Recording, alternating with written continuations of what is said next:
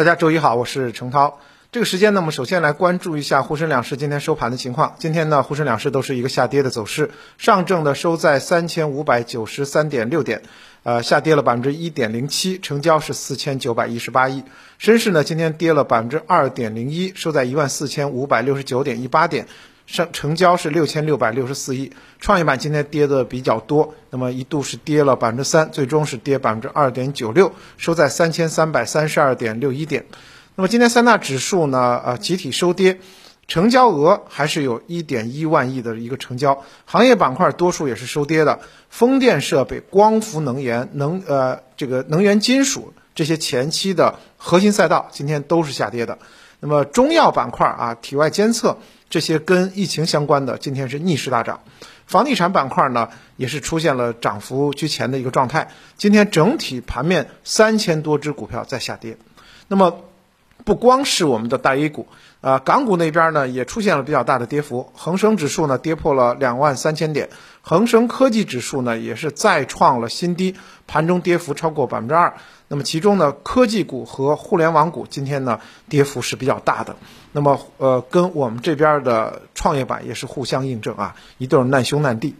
那么从消息面来看呢，周末的陆港通出了新规，证监会出手呢是严管假外资北向资金。那么这一部分的资金的过渡期是一年，未来一年内呢，这些所谓的假外资它只能卖不能再买，一年之后就必须完全撤离。主要呢就是防止。内地的资金，那么借了一个外资的壳儿，而利用，呃，香港那边的多倍的一个配资，在 A 股又返还到 A 股来进行啊频繁的操作，特别是有些量化基金，每天频繁交易，成交量巨大，会对 A 股形成不利的影响。那么这个消息呢，对于北向资金持股比例较大的公司呢，应该说是一个短期的利空。对于目前北向资金持股前几位的公司，这些公司呢，短期内应该说是会有一定的波动，大家要注意风险。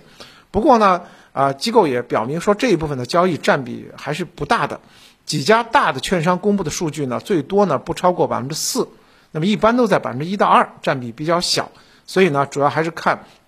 短期情绪的影响啊，这个时间有多长。那么另外呢，也要关注本周呢有六十三只股票面临解禁，合计呢解禁量是四十点九八亿。按照呃上周五的收盘价来计算呢，解禁市值是七百八十点七三亿元，较上周较前一周的解禁市值呢是下降百分之十九点一七。从解禁股的数量来看，中维股份、苏泊尔、居然之家他们的解禁的金额呢都超过一百元呃一百亿元。所以，呃，包括居然之家、利通电子、地素时尚流通盘将增加百分之二百，也就是说，它的流通盘要差不多翻一倍啊，翻一到两倍。所以呢，大家要注意成交额的变化，就这几只个股它的这股价也会有所波动。那么，回到今天的板块当中，因为今天呢，呃，绝大部分的上市公司都在下跌，那么只有跟疫情相关的这些股份呢，股票呢，相对来讲。啊，有比较好的一个走势，那么也是基于新冠疫情的短期波动和反复，啊，短期内呢可以关注一下这个新冠防治产业链的投资的机会，包括呢今天呢央视也报道了新冠口服药，以及这个呃一些特效药的这个上市，还有疫苗抗体类的这些这个上市公司，同时呢也可以关注深度参与到新冠防疫药品供应链的这些上市公司。那么，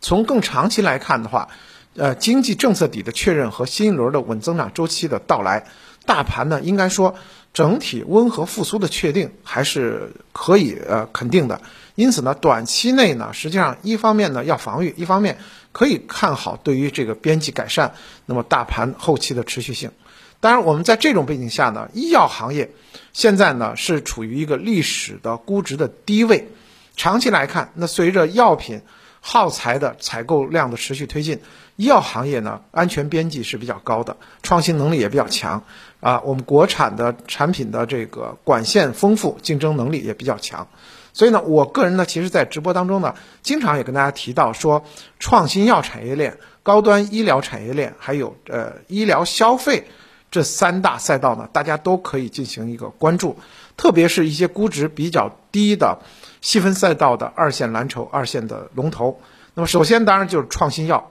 创新药产业链呢包括综合类和啊专科创新药的企业啊，我们可以提到的一些这个恒瑞医药、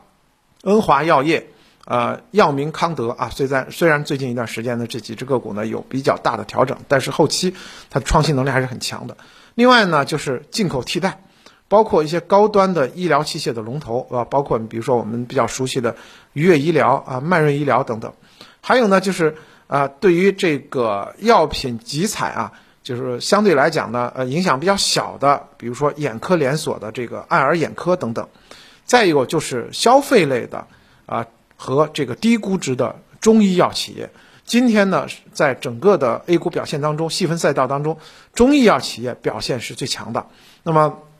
比如说像同仁堂、以岭药业、华润三九啊，呃，这个片仔癀等等，虽然之前呢确实估值打得很高，不过最近呢经过调整之后呢，也慢慢的回到了比较这个正常的一个估值水平当中。今天的 A 股呢，其实啊整体来讲的话，中医药表现还是比较强的。当然也跟啊中医药结合去抗疫这样的一个主题有很大的关系。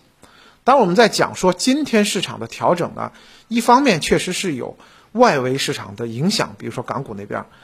另外一方面呢，周末消息呢也是扰动啊，带加剧了今天市场的一个震荡。那么当前市场呢还是处在一个箱体震荡的结构当中，所以我们继续要关注啊三千六百点的得失。今天呢，市场呢也是跌破了三千六百点。那么接下来三千五百五十点，我们看看它是否有比较坚强的一个支撑力。那么创业板呢，在之前连续攻击三千五百点未果之后，其日线的技术形态已经开始逐步下行。所以呢，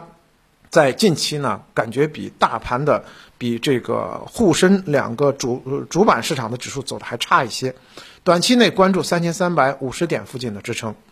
那么应该说呢，最近一段时间 A 股市场的负面的因素比较多，再加上呢，市场呃，应该说流动性并不是很足。虽然呢，感觉整体的市场不缺钱，但是我们也知道年底方方面面都要用钱，所以呢，投资的或者说在投资市场投入的资金呢，有显得不足的这样的一个动向。那么因此的话，个股赚钱效应也出现了明显的下降，而场内资金离场观望的气氛也比较浓厚。所以呢。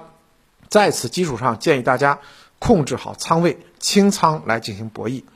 短期内呢，我们可以继续关注核心资产，也就是说价值蓝筹它的跨年的这个机会。另外呢，高景气赛道在连续调整之后，啊，我个人觉得呢，也有慢慢配置的这种需求了。其实基本面来讲的话，央行啊降准以及今天公布的 LPR 的这个调整和呃下调，那么应该说呢，基本面资金面还是逐步的向好的。那么因此的话，市场的调整或者说下跌，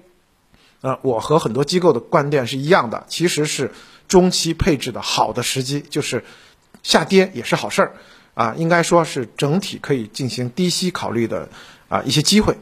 那么在大盘逐步走稳之后啊，这个走稳的呃参考呢，我个人呢呃看沪市的三千呃五百五十点，呃创业板的三千三百五十点这两个比较。重要的点位，如果说能够构筑平台并且走好的话，那么可以有三个方向可以关注啊。第一个呢，就是基本面预期仍然处于低位的品种，可以重点关注像制造业啊，像汽车零部件，还有呃电力设备，还有这个工程机械啊，这是我们的这个制造业这一部分。呃，另外一方面呢，注意一下这个估值回归到合理区间的消费、医药这些板块儿，还有呢就是。呃，调整之后的一些这个高景气赛道，比如说连续下挫之后呢，啊，一些这个新能源啊、半导体、专用芯片以及呃军工科技这些板块，我们后期呢都可以加以关注。